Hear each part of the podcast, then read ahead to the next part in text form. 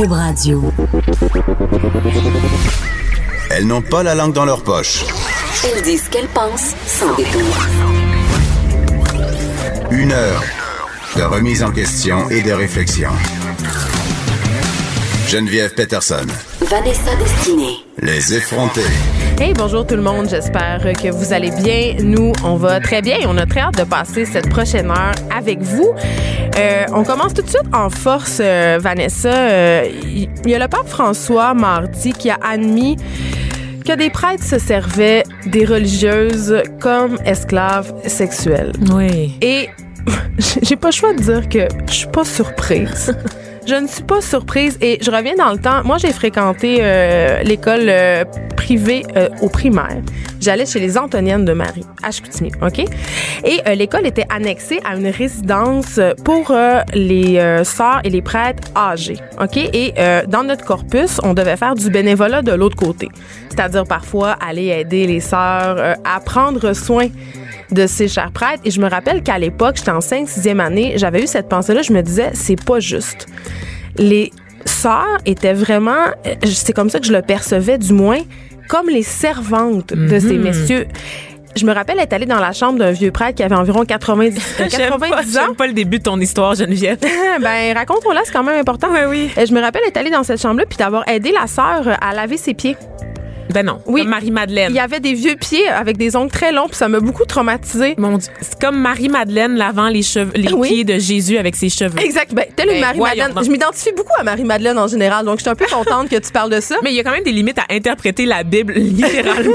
là. Mais, mais tu sais, il y avait une fabrique de style dans cette école-là. On, dev- tu sais, on, on- on avait à effectuer des tâches euh, qui étaient comme en lien avec la vie sacrée de l'autre côté. Et j'aidais euh, parfois les sœurs à donner le gruau à des vieux prêtres Mais séniles et tout ça. Donc, quand je dis des choses comme ça, je me dis, c'est juste dans la culture de l'Église catholique de se servir des religieuses qui ont un statut, D'être disons-le. sexiste, en fait. Oui, oui, ben de se servir de, de ces religieuses-là qui ont un statut moindre parce qu'on le rappelle, les religieuses ne peuvent pas avoir accès à des postes de prestige dans l'Église, c'est-à-dire il n'y a pas une religieuse qui peut être évêque, il n'y a pas un- une religieuse qui peut être cardinal, il n'y a jamais une religieuse qui est devenue pape. C'est très, très, très la chasse gardée des hommes. Et d'ailleurs, on le rappelle, il y a un an de ça à peu près maintenant, il y avait un rapport qui avait été euh, soumis au Vatican pour dénoncer les conditions de travail des sœurs, des religieuses, parce qu'on parle vraiment d'exploitation économique dans leur cas.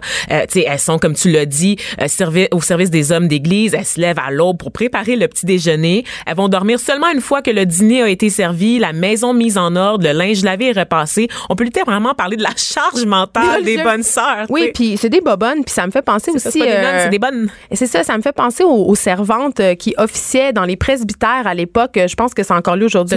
Beaucoup moins. servante? Oui, on appelait ça comme ça. On appelait ça la servante. Ben la, voyons la donc. servante de, de monsieur euh, l'archevêché ou de monsieur le, le prêtre. C'était une personne qui était qui faisait en fait les repas. Le ménage était comme la femme du prêtre, sauf que supposément elle n'avait pas de relation sexuelle avec lui. Mais on sait quand même, euh, en tout cas dans les dans les villages, ça se jasait beaucoup que souvent les servantes passaient par là tout euh, comme les religieuses apparemment. Et là, je- je- ça m'amène à penser, euh, ça fait quelques années déjà que l'Église catholique est aux prises avec des scandales d'ordre sexuel. On se rappelle euh, le scandale des prêtres pédophiles. D'ailleurs, si vous n'avez pas vu euh, un film qui s'appelle Spotlight, qui raconte en fait l'histoire de la rédaction d'un article De euh, par une Washington Post, si je Euh, non, c'est à, c'est à Boston en fait. Ça se Ah oui, passe dans la région de Boston Boston. Ouais.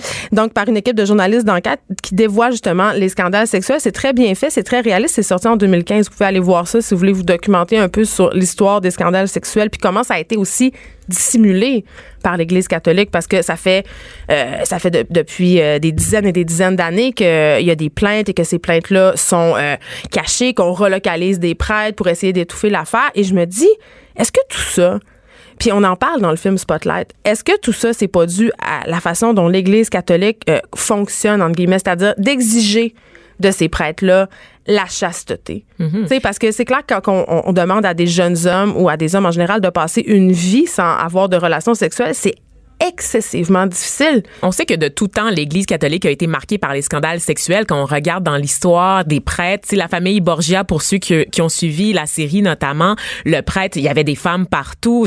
On, il y avait des accusations d'inceste également. Donc l'Église a toujours été le repère de tous les vices, en quelque sorte, de la débauche. Mais il y a des gens beaucoup qui allaient se cacher là. C'est-à-dire, quand tu avais des déviances, toi, tu devenais prêtre. Et t'es, quand même, je reviens à cette exigence de chasteté. Tu sais, euh, quand tu es placé dans des climats de promiscuité, entre guillemets, et de proximité, aussi, tu sais. Euh, on songe au pensionnat.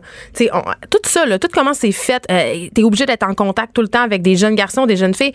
J'imagine qu'à un moment donné, la tension sexuelle est insoutenable, ça amène, c'est comme un système qui mène à l'abus, tu sais. Si on autorisait les prêtres à se marier ou à avoir des relations sexuelles, on dirait que je pense qu'il y aurait moins de ces choses-là qui circuleraient ou qui, moins de ces gestes-là qui seraient posés. Ceci dit, c'est inexcusable. C'est pas parce que t'as pas de vie sexuelle que tu as le droit d'abuser des gens.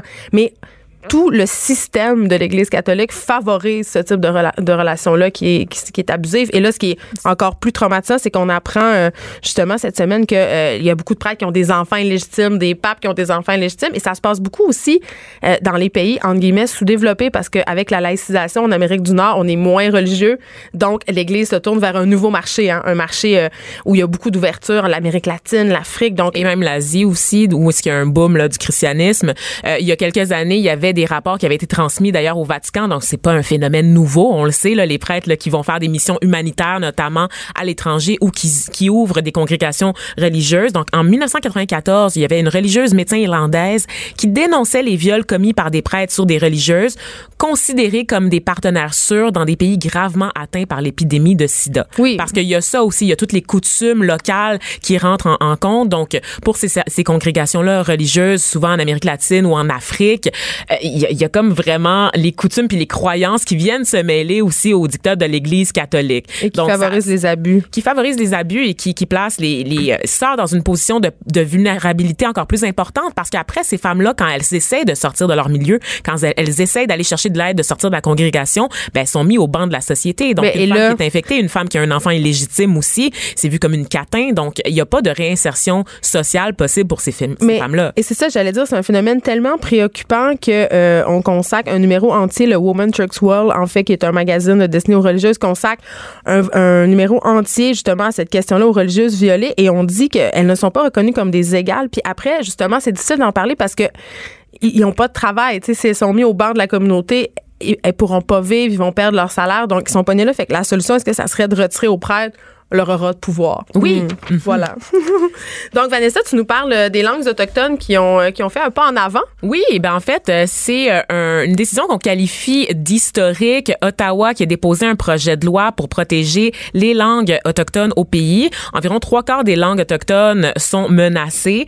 Ils ont créé, entre autres, là, un bureau du commissaire aux langues autochtones puis selon le gouvernement, ça serait une étape de plus vers la commission, la réconciliation, pardon, amorcée lors de la la commission sur la réconciliation et la vérité qui avait fait en fait la lumière sur les abus et ce qu'on appelle le génocide culturel du Canada perpétré à l'égard des communautés autochtones par l'entremise notamment euh, des pensionnats, n'est-ce pas? Tuer l'Indien dans l'enfance, c'est quelque chose qu'on disait euh, il y a quelques décennies de ça euh, au pays. Et donc, en fait, on n'a pas annoncé de montant. C'est ce qui m'a le plus surpris dans ce dans ce, ce move-là du gouvernement parce que bon, on parle de projet de loi, évidemment, c'est pas nécessairement accompagné d'une somme d'argent Reste que quand on ne chiffre pas euh, à à quelle hauteur qu'on offre le financement. C'est pas juste pour faire bonne figure, tu penses, Vanessa? On, on, on, nous fait un peu croire qu'on donne de l'importance à une culture, puis dans le fond, on, s'en lave un peu les mains? Ouais, ben j'ai pas vu Justin Trudeau pleurer cette fois. Euh, ah, Est-ce que tu Justin parce qu'il pleure? Hein? Peut-être que je le fais un peu. Peut-être que, que je dénonce un peu le spectacle qui accompagne euh, souvent euh, les, les gestes de réparation à l'égard des communautés tu marginalisées. que ce ne sont pas des vraies larmes, Vanessa? Hmm, crocodile. Mais quand même, c'est une bonne nouvelle. Oui, oui, parce que bon, Ottawa promet, quand même un financement adéquat, stable et à long terme pour la réappropriation, le maintien et la revitalisation des quelques 80, 90 langues autochtones qui sont vivantes au pays. On rappelle que de ces 90 langues-là, il y en a 70 qui sont couramment parlées. Par contre, ce qui est inquiétant, et c'est pour ça que le gouvernement a agi, c'est que de moins en moins d'Autochtones sont capables de parler la langue maternelle. Ben, les, jeunes. les jeunes, effectivement, n'ont pas accès. Euh, il n'y a pas de transmission, en fait, où la transmission est rendue difficile, évidemment. Est-ce qu'on sait pourquoi?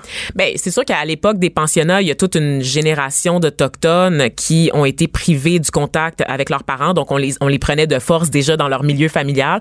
On les envoyait à l'école et on les obligeait, dès qu'ils passaient le pas des écoles, à parler le français ou l'anglais. Mais je pense qu'aujourd'hui, maintenant, euh, dans les communautés, il y a quand même un désir euh, des jeunes autochtones de renouer justement avec euh, leur langue. Puis j'ai visité une école autochtone à Mastoyache au Saguenay, justement où il y avait le samedi des classes pour apprendre les nous et tout ça, et c'est plein. Ils ont des listes d'attente, c'est-à-dire les- il y a vraiment une volonté. Ça, je trouve que c'est une bonne nouvelle. Puis euh, dans les livres d'histoire aussi, euh, maintenant où on enseigne, euh, bon, un peu qu'est-ce qui s'est passé malheureusement ici, on enseigne quelques mots euh, en langues autochtones. Je trouvais que c'était quand même euh, intéressant de Oui. Geneviève. ça veut dire bonjour? Je pense que je suis pas bonne en langues autochtones. Non, tu pourras pas soutenir la Ben, conversation. Non, je pense pas. D'accord. Mais quand même, il y a une préoccupation aussi euh, dans, euh, dans les communautés, c'est celle de l'anglais. Il y a beaucoup de, de jeunes qui font le choix de parler anglais plutôt que français. Puis ça aussi, c'est quand même préoccupant. Je les comprends, remarque là. Ben, c'est la langue internationale. Je veux dire, c'est les mêmes, les mêmes besoins que nous pour s'insérer, pour entrer sur le marché du travail. Tu sais, ils répondent aux mêmes impératifs. C'est juste que ce qui, ce qui m'a désespéré, c'est voyant les, les statistiques. Seulement 15% de la population autochtone peut soutenir une conversation dans sa langue maternelle. C'est vraiment, vraiment très faible. Et sachant comment on accorde beaucoup d'importance aux langues officielles, surtout au Québec, Oui. je, je me- je m'étonne de voir On a une ce- grande sensibilité, puis on on l'a pas chez l'autre. on l'a pas chez l'autre, c'est ça. Je m'étonne de voir que ce combat-là, en fait, ne provoque pas plus de remous, ne va pas chercher plus d'empathie au sein de la population euh, québécoise, Mais c'est parce notamment. qu'on a l'impression que ce sont pas des langues utiles. Sais, pourquoi on apprendrait l'inou justement quand on peut apprendre le mandarin, l'espagnol ou l'anglais Je pense qu'il y a quelque chose. Allez voir là. J'ai appris le latin au secondaire, une langue morte qui Mais ne me sert à rien. C'est quand même un pas en avant euh, pour les langues autochtones. Donc, je suis contente. On y va avec une autre bonne nouvelle, OK? Euh, mais qui en cache une mauvaise, Vanessa, Oh quand non, même. je savais que c'était un piège, je savais. Non, mais on, de Troie. on apprenait que euh, le taux de suicide a baissé, en fait, dans la région de Montréal chez les jeunes de 15 à 24 ans. Donc, c'est quand même une assez bonne nouvelle parce qu'on sait que le, le suicide, c'est la deuxième cause de mortalité chez les jeunes. Après les Exactement. Par contre, les jeunes se suicident encore beaucoup. En beaucoup, fait, beaucoup. En fait, c'est qu'ils ont une plus grande détresse qu'avant. Exactement. Ben, ben, je sais pas s'ils ont une plus grande détresse, mais je pense que euh, justement, et on parle beaucoup de stress puis d'anxiété, de culture de la performance, et ça, euh, c'est clair que euh, c'est l'une des raisons. Tu sais, on vit dans une société où on exige de plus en plus et on se sent de plus en plus inadéquat. Donc, euh, c'est sûr que ça contribue. Et là, il y avait une chose intéressante dont j'avais envie qu'on parle tous les deux, qui nous a un peu allumés, c'est qu'évidemment, dans les quartiers défavorisés, il y a plus de suicides. Et ça, on comprend pourquoi. Il y a plus de misère humaine. Il y a plus aussi l'impression de n'avoir aucun avenir. Ben oui, comme, comme le gens- on parlait des communautés autochtones tout à l'heure, on s'entend que ces communautés, communautés-là sont particulièrement touchées. Je suis Oui. Geneviève. Et en, et en, et en situation euh, précaire, on a moins tendance à aller chercher de l'aide. On se sent au banc de la société. Donc, mais là, Vanessa, tu me faisais remarquer, euh, parce qu'on apprenait que dans les quartiers multiethniques, comme Côte-des-Neiges, par exemple, il y a moins de suicides. Et là, tu me disais euh, que c'était parce que c'était c'était pas dans la culture. Effectivement, il y a des trucs au niveau des communautés culturelles puis de la majorité blanche qui sont très très différentes. Il y a des tabous qui sont pas traités de la même façon. Je, je disais à la blague que les communautés culturelles en général ne vont pas fumer la cigarette. Tu sais, il y a, il y a des, il y a Pourquoi? des, ben parce que il y a, il y a en fait les croyances religieuses qui sont plus présentes. Il y a la aussi euh, Fait que ça les préserve de, po- de ça poser les- ce geste-là. Ça les préserve. Puis il y a aussi toute la pression parentale. Quand tu viens d'un milieu, tes parents ont fui un pays, ont fui la guerre, ils sont venus ici pour te donner une meilleure qualité de vie. Il y a des choix que tu fais pour pas, en fait, contrevenir à leurs espoirs pour toi. Mais il n'y a pas aussi, ce sentiment de communauté. il y a, c'est ça exactement. La communauté soutient ses enfants, soutient les gens. Euh, on le voit notamment dans les communautés, par exemple dans ma communauté noire, dans les églises, il y a des gr- grands mouvements de jeunes qui se réunissent après l'église pour parler en communauté, pour parler de leurs problèmes. Les pasteurs vont être là, vont avoir une approche qui est très euh, axée sur le travail social, d'intervention auprès des jeunes. C'est pas juste l'aspect religieux, c'est aussi vraiment l'aspect de communauté, l'aspect social qui fait en sorte que on a des repères. Mais donc, c'est une bonne nouvelle qui en cache quand même une mauvaise. Les jeunes continuent malheureusement de se suicider. C'est quelque chose euh, à laquelle on doit réfléchir socialement. Restez branchés. De 9 à 10. Geneviève Peterson. Vanessa Destinée. Les effrontés. Alors, c'est la semaine nationale de sensibilisation aux troubles alimentaires et on reçoit euh, Catherine Brunet. Je suis très contente, Catherine, de te recevoir. Moi aussi. Je suis contente de te recevoir. Je suis contente de me recevoir. Catherine, euh, t'es comédienne et t'es aussi co-porte-parole d'Anorexie et Boulimie Québec, euh, communément nommée ANEB. Ouais. Je pense que les gens connaissent plus ça. Ouais. Tu, tu le fais aussi avec Félix-Antoine Tremblay Oui. qui est pas là. Puis je trouvais ça important de le souligner parce que les, les troubles alimentaires, ça touche aussi les garçons. On va y revenir. Ouais. Mais parlons, toi, pourquoi tu as décidé de t'impliquer dans cette cause-là? Euh, moi, si j'ai commencé euh, il y a huit ans à peu près, fait qu'en 2011. En 2011. Ouais, exact. Merci. J'allais dire 2001, je suis folle. Mais euh, ouais, en 2011. Puis j'avais 20 ans, donc 21 ans. Puis euh, je, je venais de finir un mandat avec UNICEF. Puis je cherchais comme une cause à, à endosser, euh, à, à prendre sous mon aile, parce que je trouve ça important. Euh, puis euh, c'est là aussi où j'ai commencé à remarquer le, le problème dans l'image des médias euh, et des femmes. Donc euh, le- les, corps euh, uniques et, euh, et pareils. Et moi, j'ai commencé aussi à, comprendre que j'avais un problème d'acceptation de ma propre image et de que j'avais de la difficulté en fait à m'accepter et à m'aimer. Puis tout ça a fait qu'à un moment donné, j'ai rencontré José Champagne chez Aneb et que j'ai voulu m'associer avec eux et pour participer à la discussion de l'image corporelle des femmes dans les médias, mais aussi pour faire connaître les troubles alimentaires qui sont des troubles mentaux sévères. Euh, Il y a une chose qui m'énerve un peu euh, quand on parle de troubles alimentaires. Euh, moi, j'ai déjà parlé à ce micro-là que je souffrais de dysmorphie puis que Ouais. j'avais j'avais des troubles alimentaires. J'avais flirté avec l'anorexie à certaines périodes de, de ma vie. Euh, je, je trouve qu'il n'y a pas beaucoup de catégorisation. C'est-à-dire, euh, on a les filles, en général, on a une relation assez weird avec la nourriture, Ouais. avec l'alimentation, puis avec le sport. Puis on a un malaise. Puis quand on va chercher de la documentation, on cherche à s'informer, on tombe vite sur anorexie, boulimie, bigorexie, orthorexie, puis il n'y a rien d'autre pour parler du malaise un peu confus qu'on ressent. Ben parce que c'est dur à mettre en- parce que on s'entend que euh, je, je lisais récemment qu'il y a une étude qui disait qu'il y a 71% des ados au Québec qui cherchent à contrôler leur poids. Donc que ce soit par diète ou par sport ou par tu sais fait que je veux dire oui, c'est comme c'est immense là. Puis là je dis ados fait que ça, ça inclut les gars aussi là. Mais je pense que le danger, c'est de mélanger les troubles alimentaires puis le hum, malaise, comme tu dis, le mal-être que la plupart des femmes, on a dans notre corps dès l'enfance. Je veux dire, moi, je suis allée à Sainte-Justine récemment euh, dans l'aile euh, des troubles al- alimentaires, puis il y a des petites filles de 9 ans. Là. Ah, ben Fait que je veux dire, ça commence de plus en plus jeune. C'est, c'est, c'est à être hospitalisé, c'est, ça a aucun sens. Mais fait que c'est ça, tu sais, je pense qu'il y a un gros malaise, euh, puis un, un gros problème d'acceptation du corps, puis de, de, de, de vouloir être toujours plus mince, de vouloir toujours avoir, tu sais, de, de fitter dans les standards de beauté. Mais ça, ça reste que c'est pas nécessairement un trouble alimentaire.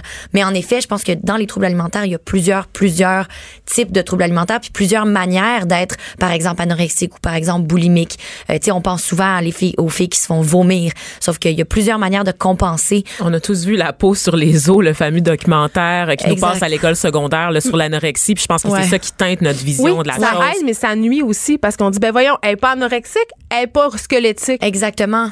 Alors qu'il y a, il y a des gens qui ont des troubles alimentaires qui sont euh, qui sont obèses, qui sont C'est ça, hein? Il y a plusieurs sortes de troubles alimentaires, puis c'est pour ça qu'Aneb aussi est là en quelque sorte, c'est pour faire connaître. Puis tu sais la ligne d'écoute, mettons, toi tu penses que tu as un trouble alimentaire parce que clairement il y a quelque chose qui va pas, euh, puis t'es dans ton alimentation, ben tu peux appeler Aneb. Il y a des y a le chat aussi, puis il y a le site pour ados, il y a le site pour adultes. Fait que tu sais ça c'est quand même c'est pour ça en fait que c'est important de parler des troubles alimentaires puis de dire qu'il y a pas une façon parfaite d'être boulimique ou d'être anorexique ou d'être orthorexique ou d'être il y a plusieurs sortes de maladies, c'est comme la dépression, les personnes qui est dépressive pareil, tu sais. Et même dans le cas de la dépression, par exemple, ça peut entraîner une perte de poids très, très importante chez des gens. Mm-hmm. Il y a des gens qui se rendent pas compte, qui souffrent d'un trou- trouble alimentaire parce que c'est pas de l'anorexie, c'est pas de la, boli- de la boulimie, c'est juste le fait d'être mal dans sa peau. Ouais. Et souvent, il y a pas de ressources, en fait, pour ces personnes-là. Tu sais, quand tu as une perte de poids due au stress ou à autre chose, puis que tu sais que t'es pas en santé, qu'est-ce que tu fais? Ben c'est comme les, euh, les athlètes aussi. Il y a beaucoup de, de jeunes athlètes qui, euh, qui tombent les troubles alimentaires parce qu'il y a plusieurs façons de développer un trouble alimentaire, euh, que ce soit social ou que ce soit c'est à l'intérieur de toi. C'est il y a pas vraiment une formule, tu sais. Mais il y a des athlètes, par exemple, qu'il faut tout le temps qu'ils contrôlent leur poids. Jeunes, par exemple, les gymnastes, les, ben, tous les athlètes ou presque. Puis ils développent un trouble alimentaire sans s'en rendre compte. Fait que ça, à un moment donné, ben, ils se rendent compte plus tard, ils sont comme, ben, j'ai un trouble alimentaire parce que toute ma vie, j'ai contrôlé mon poids, puis je pensais que c'était sain, je pensais que c'était ben les, les ressources en fait c'est euh, c'est d'aller chercher de l'aide donc que ce soit par ANEB ou que ce soit à l'hôpital. Mais je sais que tu sais il y a des listes d'attente et tout ça donc c'est pour ça qu'ANEB est là aussi pour les euh, les, les groupes de soutien euh, les, les lignes d'écoute. Tu sais c'est c'est vraiment euh, puis c'est c'est- pas des troubles dont on sort seul.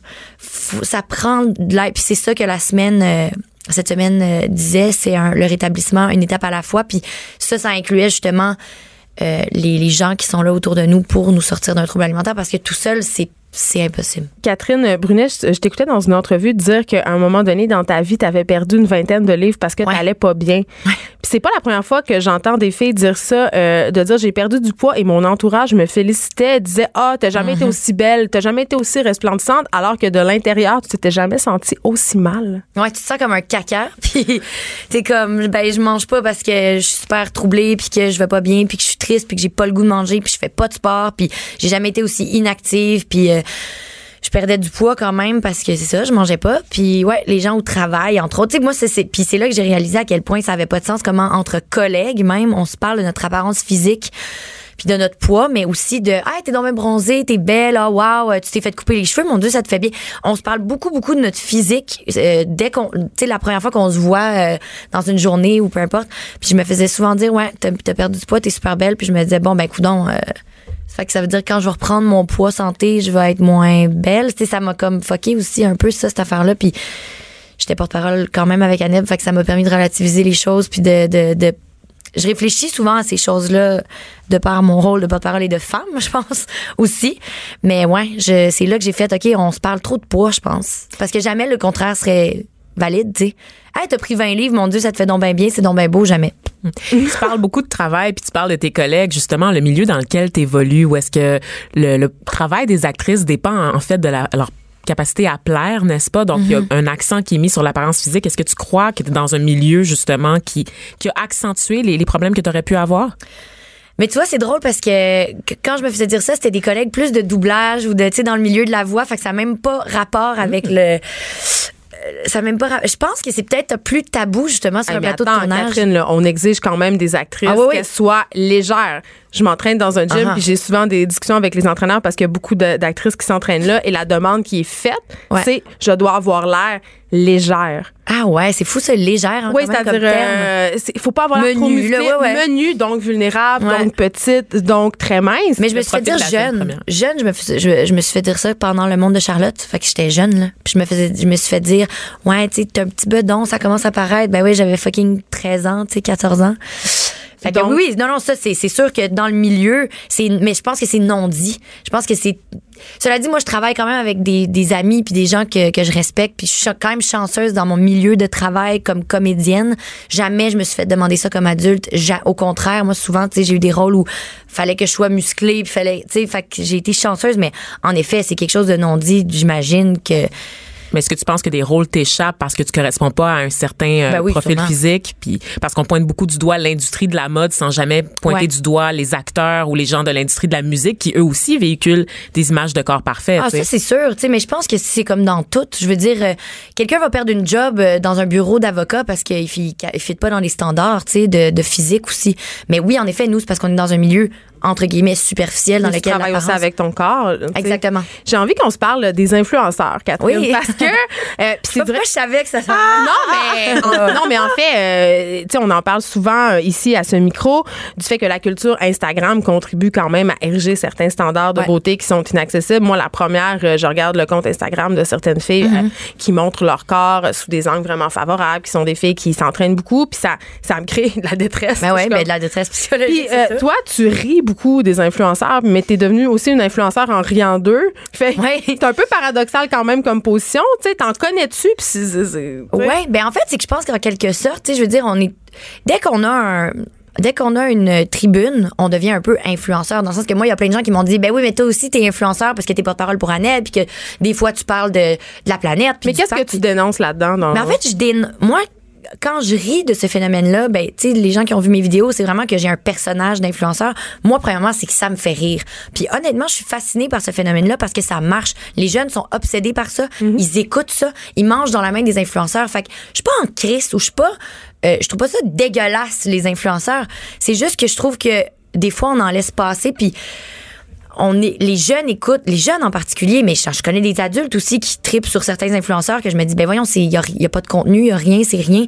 Fait que moi ce qui me fait un peu rire c'est ça c'est le- l'espèce de culture de du rien du vide. Mais en bout de ligne si ces gens là ont le goût de vendre des affaires puis de devenir des panneaux publicitaires. Ils ont le droit, c'est juste qu'il faut quand même dénoncer ces choses-là puis dire c'est ça, voici ce que c'est, puis c'est pas nécessairement la réalité, puis ces photos-là sont photoshopées à l'os, puis voilà, tu sais, c'est faut pas que les jeunes prennent ça pour du cash, puis moi ça me fait rire d'en rire, tu sais. Hum, merci beaucoup, euh, Catherine Brunet. Euh, si euh, on rappelle quand même que tu es porte-parole de la NEB, et ça, on a besoin d'aide ou si on sent que c'est un peu sketch, euh, notre rapport à Ouais. notre corps, on peut aller sur le site de la NEB, on peut Ouais. téléphoner à la ligne d'aide et il y a vraiment un super site qui est destiné aux ados. Ouais, vraiment, puis euh, il y a le clavardage aussi si les gens sont trop gênés d'appeler. Merci beaucoup. Merci.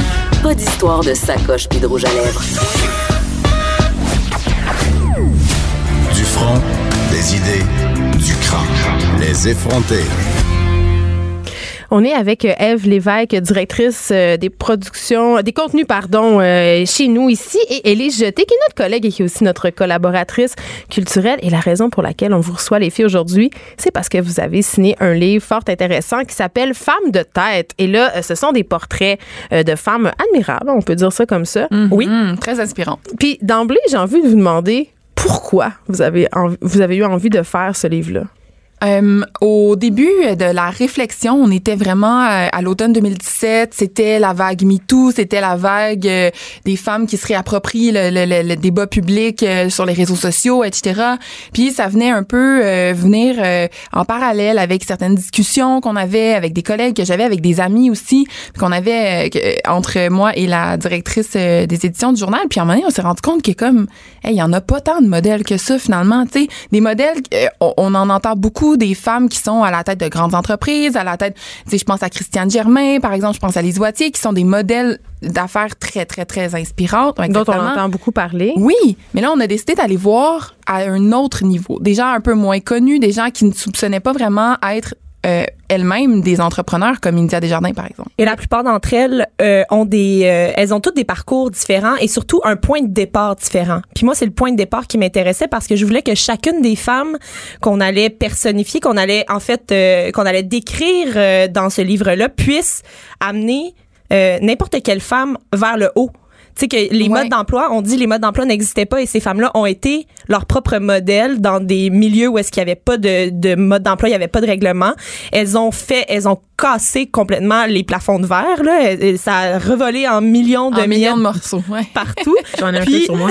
oui, ça. Et ce qui est intéressant, c'est que le point de départ est tellement différent d'une femme à l'autre. Il y en a une qui part, euh, Catherine Paiement Paradis, qui part d'un burn-out. Ouais. Et elle part d'un burn-out, puis elle, elle, finit avec une entreprise. Oui, on rappelle que Catherine Prément Paradis travaillait au magazine Clin d'œil avant et elle a parti une espèce de friperie en ligne qui a maintenant euh, Pignon sur rue qui s'appelle Deuxième Édition. Oui. Je vous invite à aller voir euh, son site de vente et son magasin euh, si vous avez signé le pack, c'est une excellente occasion de ne pas trop consommer. Non, mais elle fait des choses formidables. Mais Élise, euh, mm-hmm. jeté, ça m'amène à te demander, euh, et puis Eve aussi, comment justement vous les avez choisies, ces femmes-là? Parce qu'il y en a beaucoup quand même là, qui auraient pu se retrouver dans ce livre-là. Oui. On voulait avoir un portrait assez général euh, de, de, de tous les milieux et de toutes les générations aussi. Et ça a donné que à travers différentes recherches, on a, on, a, on a eu des coups de cœur et on est vraiment allé de cette façon-là pour euh, rassembler les 13 femmes pour le livre et les quelques-unes qui ont accepté de nous donner une entrevue euh, pour les balados aussi qui sont euh, en ce moment sur euh, la plateforme Cube. Donc, je, pense que c'était ça le but, c'était vraiment d'aller chercher des choses un peu qui sortaient de l'ordinaire. comme je, parlais d'India tantôt rapidement, mais India Desjardins elle-même voyait pas chez elle, chez elle, le son profil entrepreneurial, mais nous on était comme ben oui, pourquoi pas? Mais c'est drôle, Eve, ce que tu dis, puis c'est particulièrement révélateur. Elle ne voyait pas chez elle pourquoi on la choisissait. Puis est-ce qu'on n'a pas un peu ça, nous, euh, les filles, euh, cette propension à diminuer nos compétences, nos compétences et nos acquis, puis à pas vouloir justement être perçu comme un leader, un modèle? Le syndrome de l'imposteur revient à plusieurs reprises dans les euh, discours des femmes dans ce livre-là, oui, parce que on euh, à un moment ou à un autre, chacune de ces femmes-là s'est dit comment ça se fait qu'on me laisse être ici, tu sais. Puis on voulait justement que ce, livre-là ait l'impact de dire, ben, dorénavant, les femmes vont avoir un modèle écrit qui va leur dire, ben, si t'es rendu là, assume où est-ce que t'es rendu, puis essaie d'aller encore plus haut. Puis surtout, et c'est le message que la plupart des femmes porte, c'est une fois que tu es en haut, ben tends la main vers d'autres femmes vers le bas et tire-les avec toi. Sois pas une exception. C'est ça la, la, la, la, clé de ce livre-là, je pense. Parce que euh, Eve, tu es une gestionnaire. Euh, j'ai envie de te demander, on a, justement, est-ce que toi, tu t'es déjà buté justement à du à ce fameux plafond de verre, puis aussi, euh, il y a beaucoup de femmes on en, qui ont une espèce de sexisme intériorisé, tu sais, qui à fait internalisé, ouais. Tu dis, tu dis, ah, je, suis un cadre, je suis one of the boys, enfin, tu sais. Ouais, c'est un peu spécial. Mais il y a plusieurs volets à ta question. Il y a plusieurs euh, façon de répondre à ça. Il y, a un, y, a un côté de moi qui a envie de dire que j'ai été extrêmement chanceuse d'être gestionnaire chez Québécois parce que c'est une entreprise qui, culturellement, historiquement, fait beaucoup place aux femmes euh, à la tête. Mais tu euh, utilises le mot chance. Mais pas de la chance. Oui, t'as raison, t'as tout à fait raison, mais exactement. mais, mais c'est quand je me compare aux autres femmes dans des milieux euh, semblables ou différents que je me rends compte de ce, de ce, ben, de cette chance. Oui, c'est exact, exactement ça. D'un autre côté, par contre, je pense qu'on a été collectivement élevés, moi incluse, pour pour être euh, délicate, gentille, euh, à, à, some, ben à, à un certain point, oui exactement, à un certain point un peu vulnérable, effacée. on n'a pas le droit de demander aussi de reconnaître nos compétences. Ben, oui, mais c'est ça, mais c'est comme intérioriser cette, cette, cette, façon de penser là. Mais ça devient à un moment donné que ben oui, le syndrome de l'imposteur est extrêmement facile et je suis victime de mon syndrome de l'imposteur, mais tous les jours. Mais la fille qui s'excuse le plus que j'ai jamais rencontrée. Non, mais c'est Elle l'a fait plusieurs fois depuis le début du segment d'ailleurs. Ah mon Dieu, mais tu vois, je pense que je m'en rends même pas compte et le fait de l'avoir intégré, mais c'est un danger pour monter les échelons. Oui, puis euh, il y a des gens évidemment tu négocies des salaires avec des employés. Est-ce que tu trouves qu'il y a une façon différente d'aborder la fameuse question salariale quand vient le temps euh, de t'asseoir avec des employés qui soient masculins ou féminins là? Est-ce que les filles on est j'ai tendance à penser qu'on est plus gêné de demander de l'argent ou de, tu sais? Hum, OK, oui. Euh, oui, oui, c'est clair. Il y a une façon, de, oui, il y a une différence. Euh, moi-même, quand c'est le temps de négocier, euh, par exemple, mon propre salaire, je pense dans le passé, même depuis que je suis toute jeune, ça n'a pas changé. là, je travaille là-dessus, mais ça n'a pas changé. J'ai un stress d'à peu près une semaine avant et je, je, je, je me fais un discours là parce que hmm. je sais que je vais avoir tendance à mal le faire. Mais il y a des façons de, de, de négocier. Négocier, c'est vraiment quelque chose qui, qui vient. Il faut que tu sois empowering. Là. Cette journée-là, il faut que tu sois vraiment comme, tu écoutes du rap avant d'y aller. Là. Faut Cardi B, oui, exactement. la porte tes meilleurs vêtements aussi. Oui, c'est très important. exact. Et Ellie, j'ai envie de vous demander euh, la question de la parité. Je peux pas, je peux pas vous avoir sans vous poser cette question-là. Qu'est-ce que vous en pensez de cette, d'obliger les entreprises ou les gouvernements, par exemple, à, exiger la parité? Je pense que euh, on est dans un, un point de non-retour où est-ce qu'il faut aller à l'extrême pour revenir éventuellement vers le milieu. Ce que je veux dire par là, c'est que d'imposer un quota ou d'imposer une parité, comme ça s'est vu sur, euh, par exemple, je pense à la Norvège, à la bourse d'Oslo pour les CA, ça prend vraiment comme 50% de femmes, 50% d'hommes. Euh, je pense qu'il faut aller à cet, à cet extrême-là pour finalement revenir au centre. Pour instaurer oui, quitte, quitte en avoir plus. Il y, y, y a, certaines entreprises qui se disent en ce moment, ben on va mettre plus de femmes parce que historiquement il y avait plus d'hommes, tu sais, pour éventuellement revenir à 50-50. Exact. ce, que je trouvais intéressant aussi, euh, ça, ça m'amène à... J'avais envie de souligner un des portraits du livre qui est celui de euh, Dana Adeslandi, qui est une, euh, une femme de tête d'expérience là, parmi nos, nos femmes de tête. Et elle, elle est actuellement à la tête de Cœur et AVC Canada, mais elle a siégé dans des conseils d'administration de banques toute sa carrière, dans des milieux où est-ce que il y avait une longue table, tu sais, elle est devant une longue table avec que des hommes hmm. autour d'elle. Puis je trouve ça intéressant parce que euh, en ce moment, elle, elle son euh, son euh, son motto, là, si on veut, c'est le mentorat. Là. Elle ne jure que par le mentorat. Elle veut que d'autres femmes viennent s'asseoir à cette table-là avec elle depuis le début. Puis elle, elle le dit, tu sais, il va falloir que qu'on fasse la place à, des, à plus de femmes pour revenir à 50-50 éventuellement.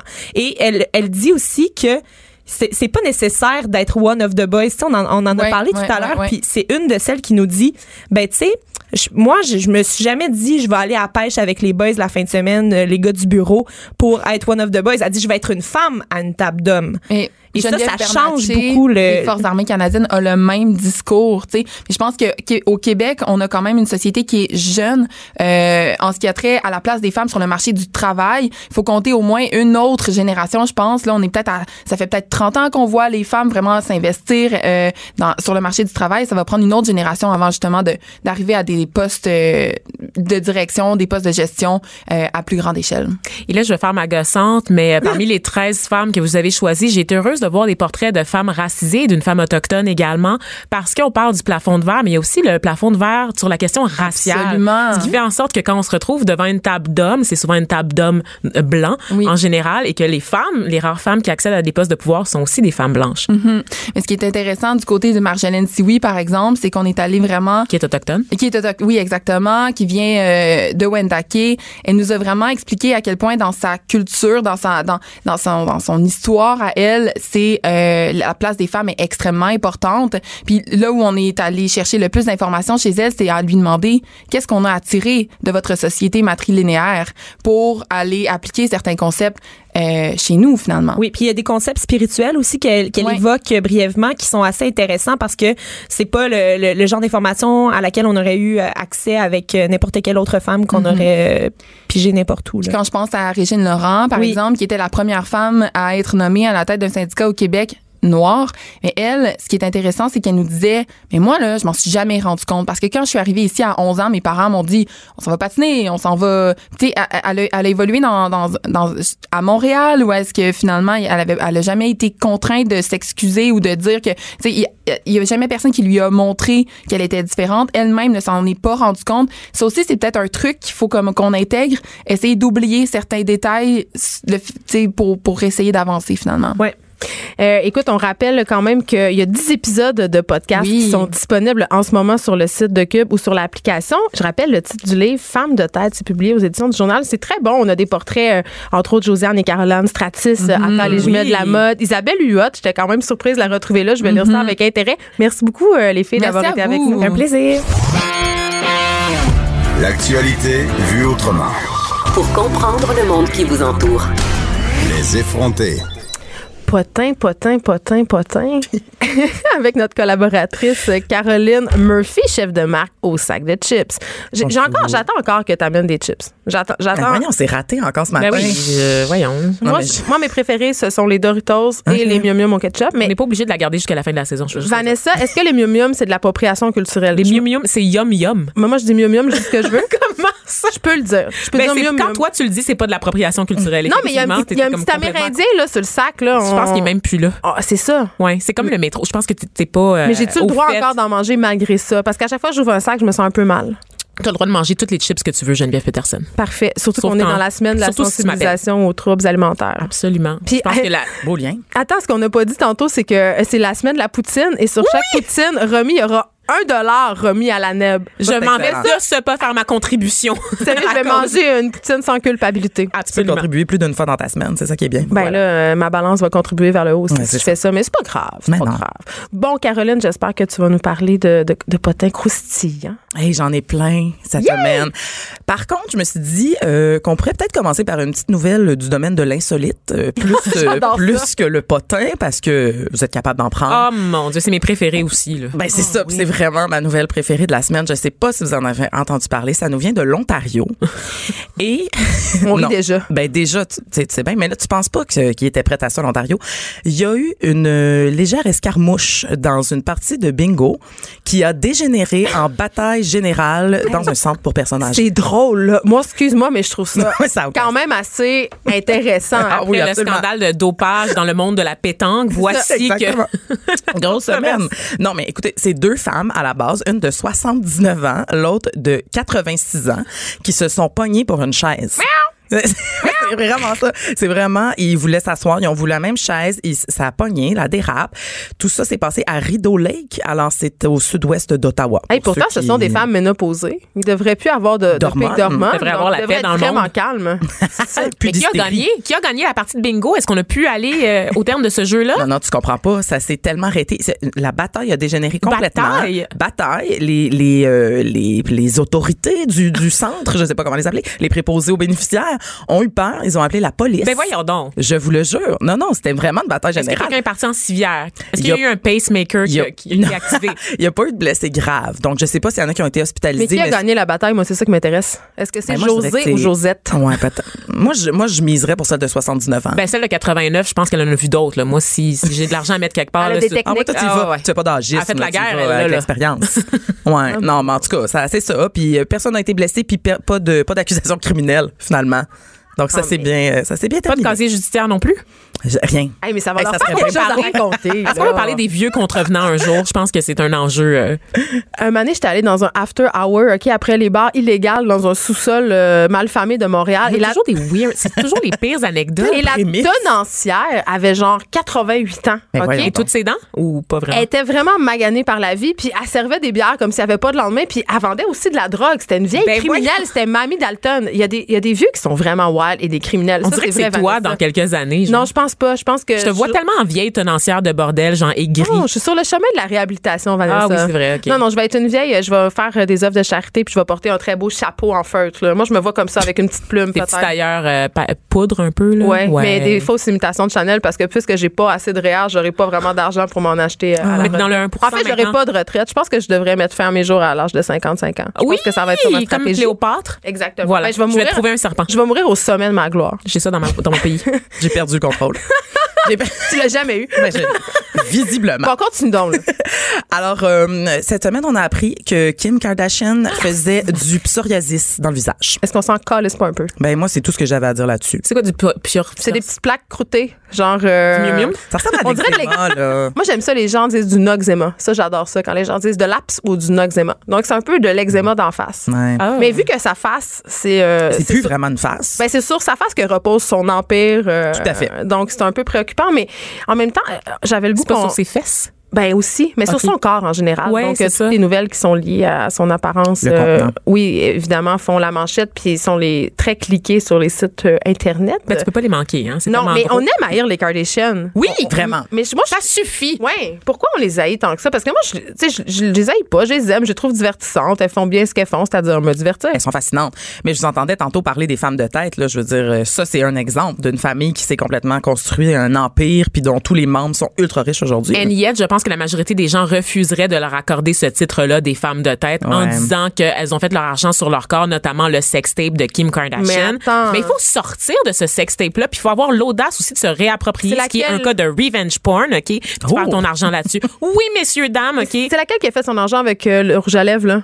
Kylie. Kylie. Bon, Kylie, euh, le magazine Forbes, il a quand même consacré sa une. Elle a fait le cover. C'est Oui, quand même pas de rien. C'est quand même une certaine reconnaissance. Donc, je suis pas d'accord avec jeune toi. multimilliardaire. C'est euh, ça. Mais je suis pas d'accord avec toi pour dire Oui, que les gens le- leur accordent aucune crédibilité. Mais les torrent filles. de haine qu'elle Oui, a reçu et que Forbes aussi les gens ont dit ben voyons donc comment ça se fait qu'une publication sérieuse lue par lue par monsieur monsieur tout le monde dans Wall Street se permet de mettre une jeune fille de 19 ans à la une euh, de son journal avec les lèvres faites. Mais moi, je trouvais que c'était un assez bon coup du magazine Forbes, mais c'est vrai que les, les sœurs Kardashian sont victimes beaucoup de hate, notamment du hate des femmes. On se demande bien pourquoi. Ben oui, tout à Donc, fait. elle fait du psoriasis. Mais oui, voilà, elle avait le visage un petit peu raboteux, là, puis euh, elle l'a dit, elle l'a dit, elle s'est défendue. Il y avait les, mé- les médias mais qui c'est quand même arrêtaient pas pas de tweeter sa face.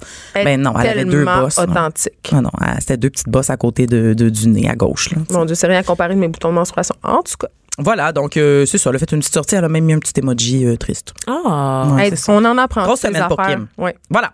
Alors, passons maintenant à Brad Pitt. Non, non. Hein, mais, ben voyons. Il sort avec Charlie Theron. Ben, Oh mon Dieu, dire? wow. Non, non, mais ça, ils on font le jamais d'enfants, ils sont tellement Lui, il vieux, donne les dans la femme sculpturale. mais là, Ils sortaient juste avec Il des noirs avant d'être célèbres, on va se le dire là. Vous irez voir ça, l'historique de dating de Brad suis tellement Pitt. tannée d'elle. Elle amène tout le temps ça Je- au mais noir je et à la race. Est-ce qu'on il peut la baïonner? là-dessus, il y a des théories là-dessus, ils sortaient juste avec des Il femmes noires. théories là-dessus. Parler avec Master Bugarici, allez Non, parler. non, mais je vous dis, genre, c'est de Black Fever, OK? Once you go black, you never go back. Mais là- je vous le dis, Mais c'est vrai. il- Là, il go back Mais non, à- mais parce qu'il est ça. célèbre maintenant, puis là, il se fait juste voir. En tout cas, c'est comme Ah, la plus blanche des blanches. Vanessa va des complots racistes partout. Ben, au moins sud-africaine, Charlize Theron, fait qu'on peut dire moins, ça. mais pas Ben, vraiment au moins. noir.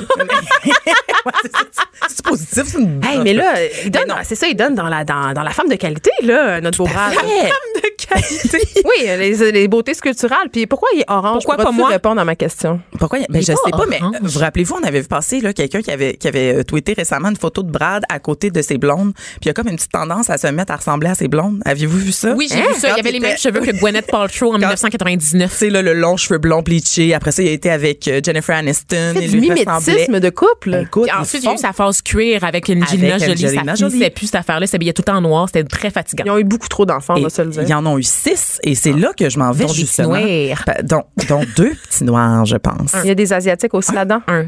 Ça va- C'est la fille, bon, Ouais. parfait. Hey, elle les connaît, elle les connaît trop. J'aurais voulu être adoptée par ce couple-là. Franchement. Bon. Mais ce que je veux dire, là, c'est que c'est ça. On le sait, là, que Brad Pitt sort avec euh, Charlize. Jamais capable de prononcer ce nom-là, by the way. Mais là, ce qu'on vient d'apprendre, c'est que Angelina Jolie, furieuse. Furieuse que son petit Brad se soit recasé. Parce qu'elle, là, elle a six enfants et supposément. Elle a pu, ben non, mais Elle a elle a fait Quelle une information pertinente à, à Mais non, mais c'est- c'est c'est factuel. C'est très journaliste, oui ou merde. Ouais, mais bref, elle serait en querelle silencieuse. Et là, j'adore le terme utilisé. Querelle silencieuse, ça, c'est ce que tu mets quand t'es absolument pas sûr de ta source. Comme ça, si c'est pas vrai, ouais, mais c'était silencieux, cette querelle-là. fait que dans le fond, j'ai pas tort. Personne l'a su. Hein, ouais, avec euh, Charlize, parce que apparemment les deux femmes euh, se battent souvent pour les mêmes rôles. Hein? Donc Des là que son ex, Le rôle de la c'est belle fille blanche de 40 Non, ans. non, non, non. Elles jouent dans des films d'action, les deux, là. C'est souvent les seules filles qu'on accepte dans les films. Elles font leur propre cascade souvent. euh, dans le film Mad Max, entre autres, le film d'espion. Deux femmes euh, cascadeuses, là. Et parle-moi de ça. Bien intéressant. Honnêtement. Là, par contre, je veux vraiment qu'on ait le temps de Mon revenir. rôle dans cette émission. On a plein de temps. Et alors, je suis assez contente parce que vous vous rappelez du euh, vulgaire œuf brun dont je vous avais parlé il y a quelques semaines euh, dans cette qui avait le compte chronique. Twitter. Attends, rappelle, rappelle. Alors, pour ceux qui avaient manqué ça, c'est un, un compte Instagram qui avait vu le jour qui s'appelle le World Record Egg et qui, qui a vu le jour dans le but de combattre le record de Kylie Jenner. Hein, on revient toujours, euh, On au clan- pas. toujours à non, ça. non, on revient toujours au clan Kardashian. euh, qui avait, elle, elle avait publié une, une, euh, photo qui avait eu 18 millions. Donc, le but de ce compte d'œuf était de le battre. Il a, il a rapidement atteint le 52 millions. Quand on s'est parlé, je pense que c'était 40, 45. Il est rendu à 52. C'est assez extraordinaire.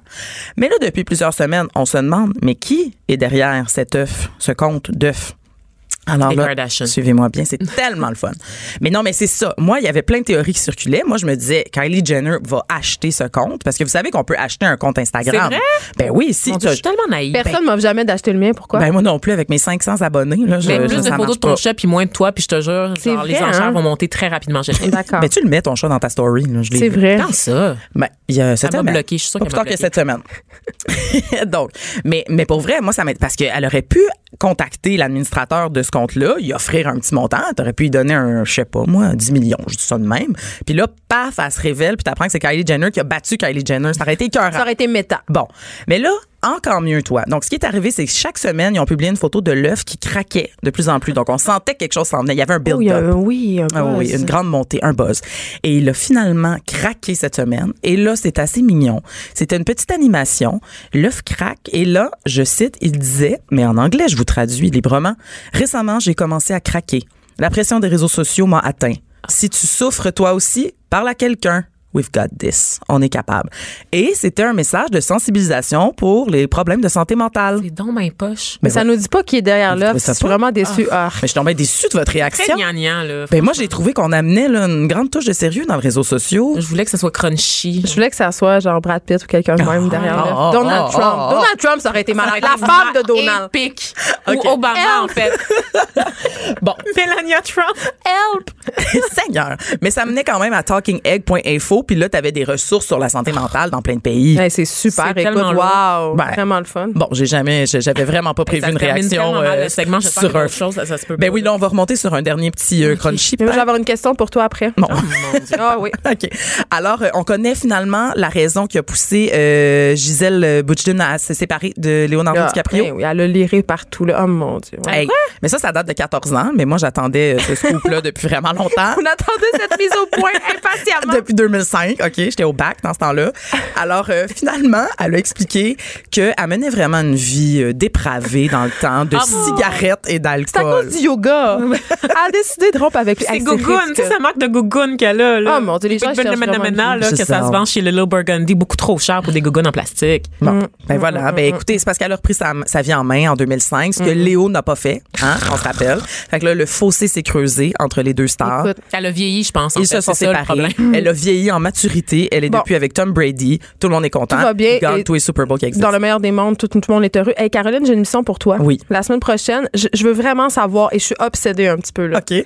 C'est qui qui est derrière le dictionnaire des vedettes Ah. québécoises? Ah. Pour de vrai, là, euh, ça me hante jour et nuit. Je veux savoir, le, le dictionnaire des vedettes, c'est euh, un compte Instagram. Est-ce qu'ils sont sur Facebook aussi? Ils font des définitions euh, de vedettes euh, très, très hilarantes. Tout à par- fait. euh, par- T'as-tu été dedans? Non, je suis pas Non. une vedette, Vanessa. Ah, d'accord. Caroline Comédienne qui répète plus souvent son nom de famille que ses textes. Donc, très c'est très, très Oh. drôle. Puis c'est souvent des insights. Fait que je me dis, est-ce que c'est des gens du milieu qui sont à l'origine de ça? Moi, je pense que oui. Ben, Euh, je- c'est souvent je- très bitch. Donc, euh, c'est ta mission. euh, C'est ça. Tu pouvais aussi nous trouver qui a dit que la Terre était ronde, ça serait parfait. Oui, c'est ça, exactement. On ben, cherche je- aussi, je- ce La conseillère veut le savoir. Merci beaucoup euh, d'avoir été avec nous, Caroline, et euh, les auditeurs, euh, d'être si fidèles et de nous écouter chaque jour. On recommence demain de 9 à 10 et il y a Richard Martineau qui suit dans quelques instants. Richard, je ne sais pas s'il a été sur le dictionnaire des vedettes.